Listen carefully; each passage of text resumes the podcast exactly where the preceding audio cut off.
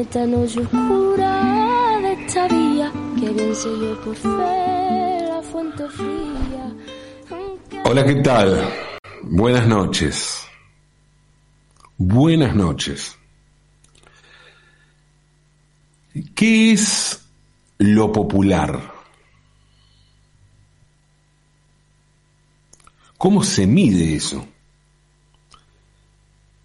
¿Es una cuestión de mayorías, de estadística?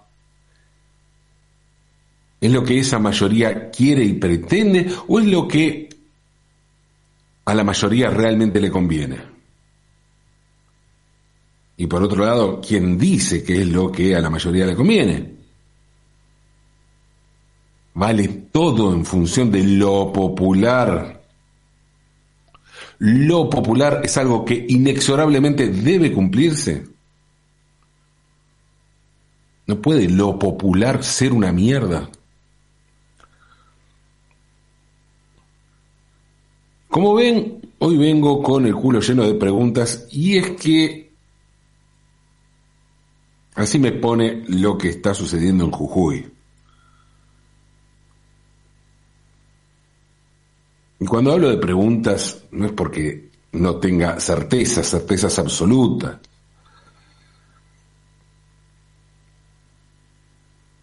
Sobre todo cuando se trata de la represión, de hablar de la represión en Jujuy. Sí. Por supuesto que me horroriza la represión, que condeno, la condeno de todas las formas que pueda esta represión. Pero hay algo que va más allá de eso, mucho más allá de eso. Y que tiene que ver con algo más que la represión, eh, porque la verdad, ya que estamos en confianza, estamos en confianza acá entre nosotros, hay algo que me horroriza más que la represión en sí. Y es el hecho de que esa represión no tenga consecuencias a la hora de legitimar un liderazgo político. Y no solo que no tenga consecuencias, lo que me horroriza realmente es que la represión pueda llevar votos o que, provoca que provoque que suba la imagen positiva de quienes reprimen, de los responsables de la represión. Y si eso ocurre, quiere decir que la represión puede transformarse en una medida popular.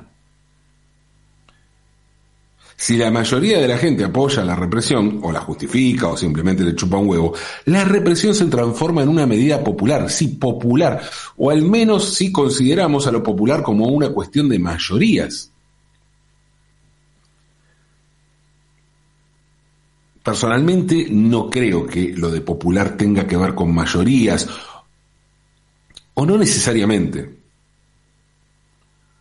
Por definición, lo popular tiene que ver con el pueblo, o más bien con los pueblos, porque existen muchas acepciones de pueblos, pero sobre todo existen muchos pueblos. Y los pueblos tienen que ver con las identidades, y esas identidades tienen raíces, tienen cultura, tienen historia. ¿Puede esa identidad provocar una burocracia que intenta rogarse la potestad de esa identidad? Por supuesto, sí puede pasar esto. Pasa, es un fenómeno humano, algo que sucede con todos los pueblos, con todas las identidades. Pero eso no puede llevarnos a negar esa identidad. Las identidades existen y esa existencia hace que surjan formas distintas de abordar y expresar esa identidad. Por eso creo que la mejor manera de entender lo popular comprender lo maravilloso que resulta para cualquier sociedad la existencia de muchas manifestaciones culturales, o si prefieren, manifestaciones populares. Populares porque identifican a esos pueblos. Lo popular en ese caso implica una mirada amplia, pero que no solo no tiene que ver con las mayorías, sino que se trata de celebrar las minorías.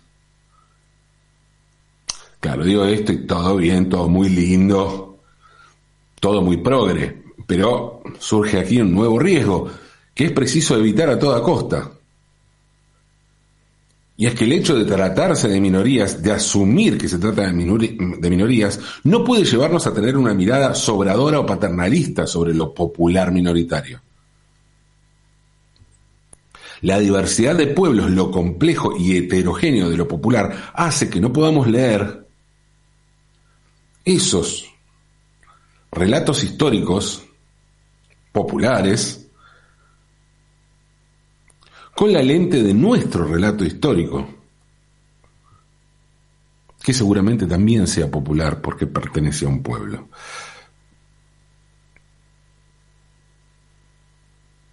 Porque se pueden ser parte de varios pueblos al mismo tiempo, además.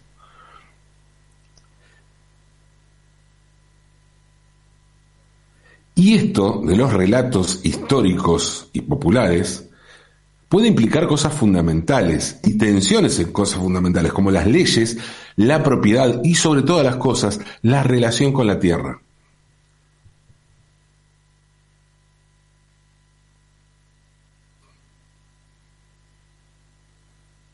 En el territorio argentino surgen distintos nombres. Pueblos indígenas o pueblos originarios son los más usados. Lo de indígena suena un poco de modé, pues remite a indios y a la lejana sensación de que la llegada de los conquistadores españoles a este continente tiene que ver con la búsqueda de la India. Hoy lo políticamente correcto tiene que ver con la idea de pueblos originarios y ahí el asunto es un poco más complejo. Se los llama originarios porque estaban en esta tierra cuando llegaron los conquistadores. Entonces sí, respecto de ese viaje son originarios, son anteriores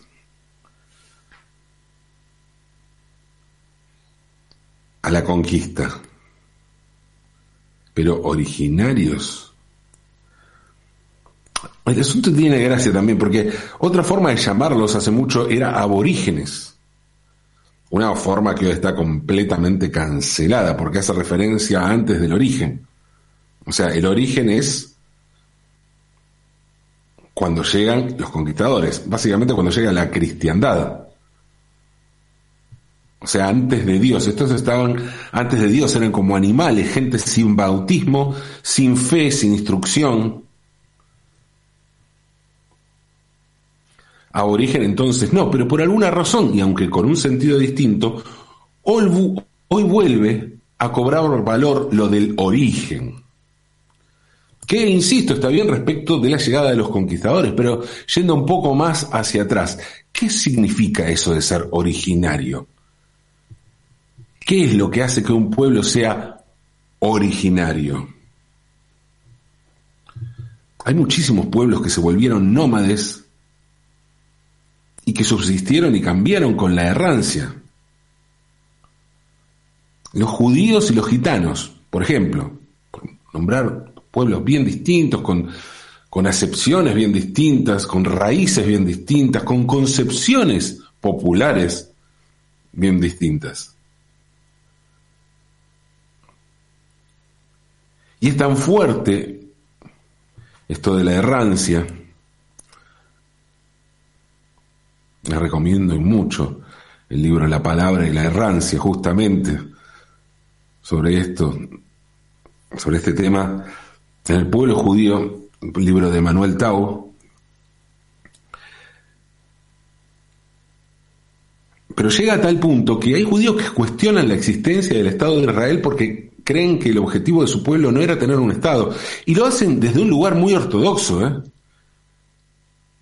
Y en, y en esa apreciación no tiene nada que ver ni el holocausto nazi, ni la política del gobierno israelí hacia los palestinos. No, no, no.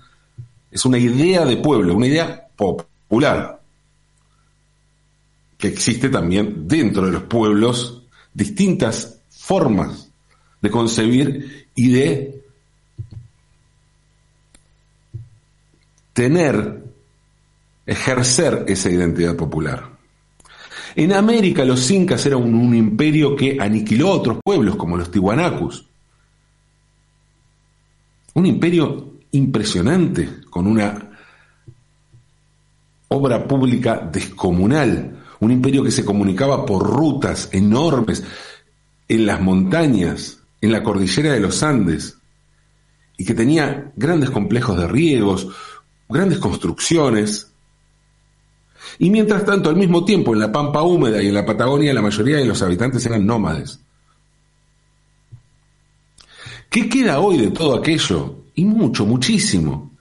Muchísimo y muchísimos pueblos, varias lenguas, múltiples identidades, no nos son mayorías. Puede que nos parezca que sí si nos dejamos llevar por los estereotipos, por rasgos característicos, pero lo popular aquí pasa por entender los complejos mecanismos culturales de las minorías. Pueden ser originarios, indígenas o hasta aborígenes. Lo cierto es que existe un denominador cultural común en la mayoría de ellos y tiene que ver con la relación con la tierra. Por eso el reclamo que aparece siempre, siempre, por parte de estos pueblos, de los integrantes de estos pueblos, estos reclamos populares, tienen que ver con la tierra. Una tierra que, si nos dejamos llevar por lo que rige a las mayorías,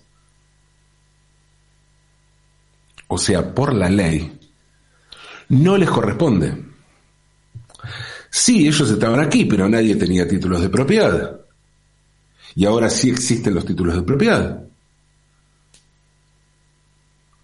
Esa es la ley, ¿no? Pero ¿realmente no les corresponde? Y creo que si hablamos de la tierra, la pregunta va mucho más allá de estos pueblos. Atraviesa más bien a la idea misma de la propiedad. ¿De dónde surge eso y cómo se inventó? ¿Y por qué se estableció? ¿Y por qué hoy es ley? Si ya sé que no es un asunto sencillo. Hablar del origen de la propiedad hace que hablar sobre el origen de Dios sea algo superficial y facilongo. Por eso la propiedad de la tierra es el gran meollo de los reclamos populares, populares de pueblos que son minoritarios, pero que nos traen un debate que debería atravesar a las mayorías. ¿Cómo pasó? ¿Cómo pasó con el Malón de la Paz? El Malón de la Paz fue una marcha indígena en reclamo por la propiedad de las tierras que partió de la provincia de Jujuy y terminó en Buenos Aires, donde los integrantes recorrieron casi 2.000 kilómetros a pie, todo esto en 1946. Se suele tomar el 15 de mayo de 1946 como el día en el que el Malón de la Paz salió desde Abrapampa, 200 kilómetros al norte de San Salvador de Jujuy, la capital de la provincia, y se puede tomar el número de 174 integrantes como los que partieron. Ese es el número que quedó en la historia. Pero lo cierto es que el malón estuvo muy bien organizado, sus integrantes salieron de distintos pueblos, tanto de la quebrada Humahuaca en Jujuy como de Orán y otros pueblos en Salta, y el 24 de mayo se reunieron todos en, San Salvador de Jujuy. Y en ese sentido, también hay que destacar la perfecta organización y la inteligencia de quienes, de quienes idearon el Malón de la Paz. Porque crearon siendo ellos un pueblo minoritario y llevando un reclamo popular pero minoritario, crearon grandes consensos populares de mayorías. ¿Cómo lo hicieron? Generando conexión con la gente y para eso recurrieron a fechas claves. El malón entró el 25 de mayo en Jujuy, el 20 de junio en Córdoba y el 9 de julio en Rosario, o sea, todas fechas patrias en las grandes ciudades por las que iba pasando. Y en Rosario ocurrió un hecho histórico. Los Collas, porque eran pueblo Colla, del Malón de la Paz, desfilaron allí con el ejército un 9 de julio, frente, frente al monumento de la bandera, en la cuna de la bandera en Rosario. Y fue la primera vez que ocurrió algo así. No solo fue la primera vez, sino que hasta ese momento la única forma en que indígenas habían desfilado con el ejército habían, había sido en carácter de prisioneros. Y aquí lo hicieron por primera vez como ciudadanos argentinos. Porque como les decía, el malón tuvo una gran repercusión popular y la gente aclamaba a los collas a su paso. Muchos además los asistían, les daban de comer, de beber, los aplaudían, los alentaban. El malón llegó a Buenos Aires el 3 de agosto y aquello se vivió como un momento patriótico. Cuando caminaron entrando por la Avenida de Mayo, de los edificios les tiraban claveles. Mientras sucedía todo esto, el 4 de junio de, aquel mismo año, en 1946, poco antes de que... Poco, perdón.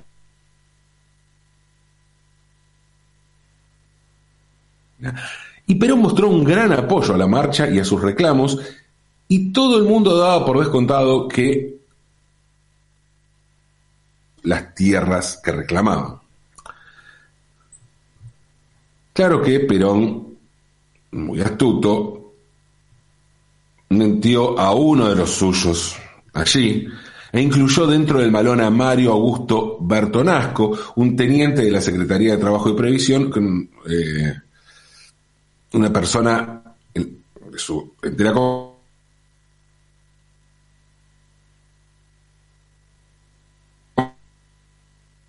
le atribuía a Perón el liderazgo del malón. Incluso se mandó a hacer em, unas tarjetas en las que puso las siguientes palabras, jefe del malón de la paz. Perón era blanco y militar, ¿no? podía ser líder del malón, pero el asunto funcionaba parecido a lo de primer trabajador que se canta en la marcha peronista, ¿no? Era un asunto simbólico. Y estaba muy bien. Por otro lado, los Collas tenían una conducción muy comunitaria, muy transversal, sin grandes liderazgos, no era gente que hablara mucho. Entonces, en los diarios aparecía hablando Bertonasco, el hombre de Perón en el malón. Él era el, parecía ser como el cabecilla, ¿no?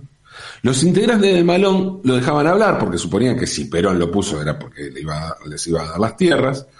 Y cuando llegaron a Buenos Aires el gobierno les dio al ojo a los integrantes del Malón en el Hotel de Inmigrantes. Claro, hoy con el resultado opuesto, aquello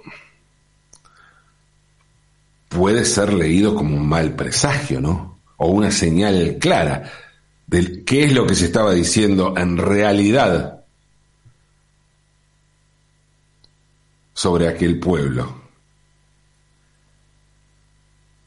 y su participación dentro de este otro pueblo que es el pueblo argentino. Hotel de inmigrantes. Los collas inmigrantes. ¿Por qué inmigrantes? Pero bueno, en ese momento era un lugar donde podían tener una buena estancia en la ciudad de Buenos Aires y fue visto como un gesto de buena voluntad de identificación con la causa.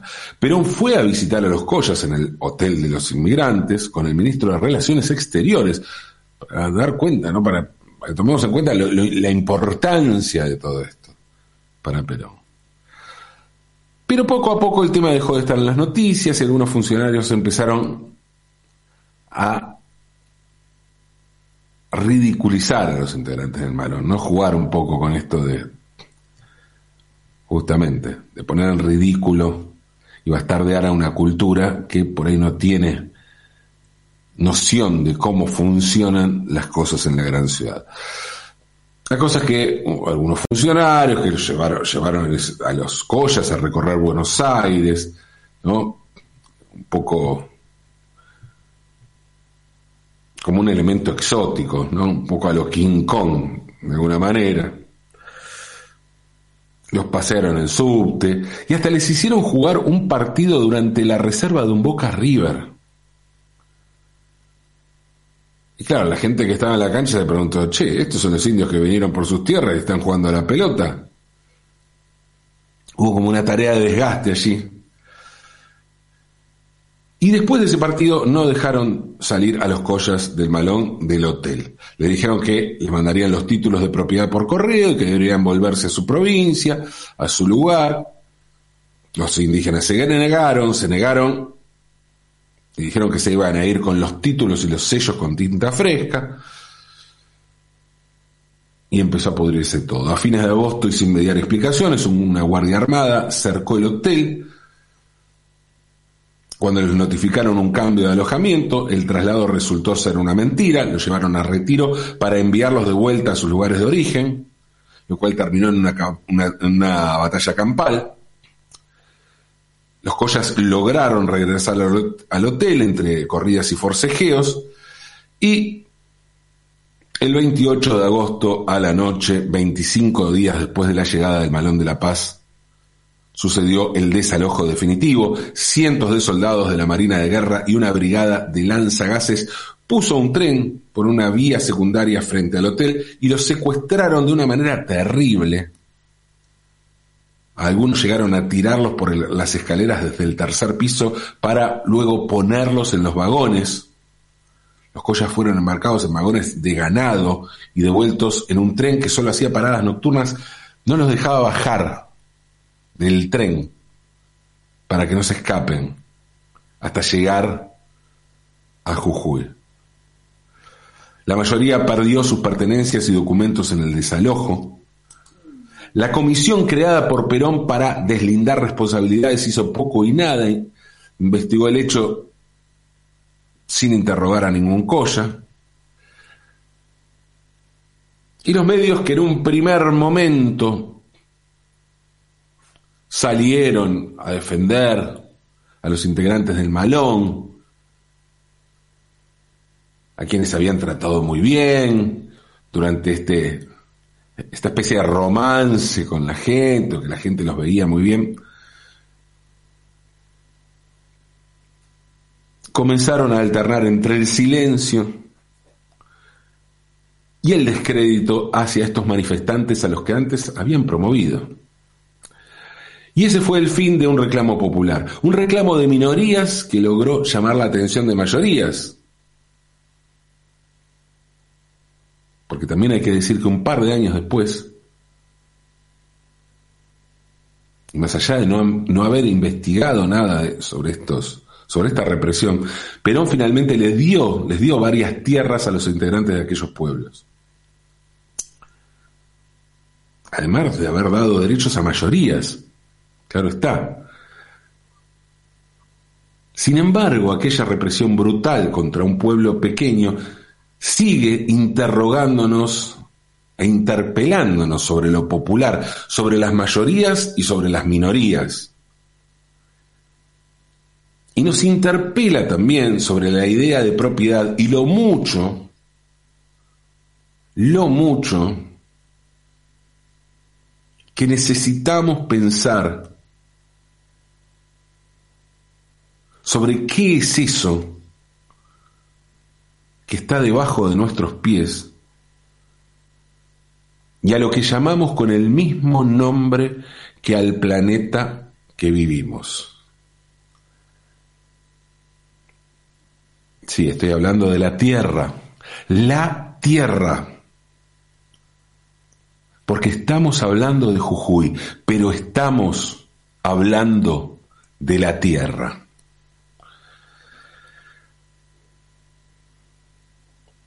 Lo bueno de todo esto es que más allá de lo horrible que estamos viendo y viviendo, más allá de la represión brutal, y de la necesidad imperiosa, urgente, de detener esto, de condenar esto, de investigar esto, y de que quienes provocan esto lo paguen en la justicia y en lo político, más allá de todo esto, en una de esas estemos descubriendo algo. Tierra a la vista, aunque es de noche.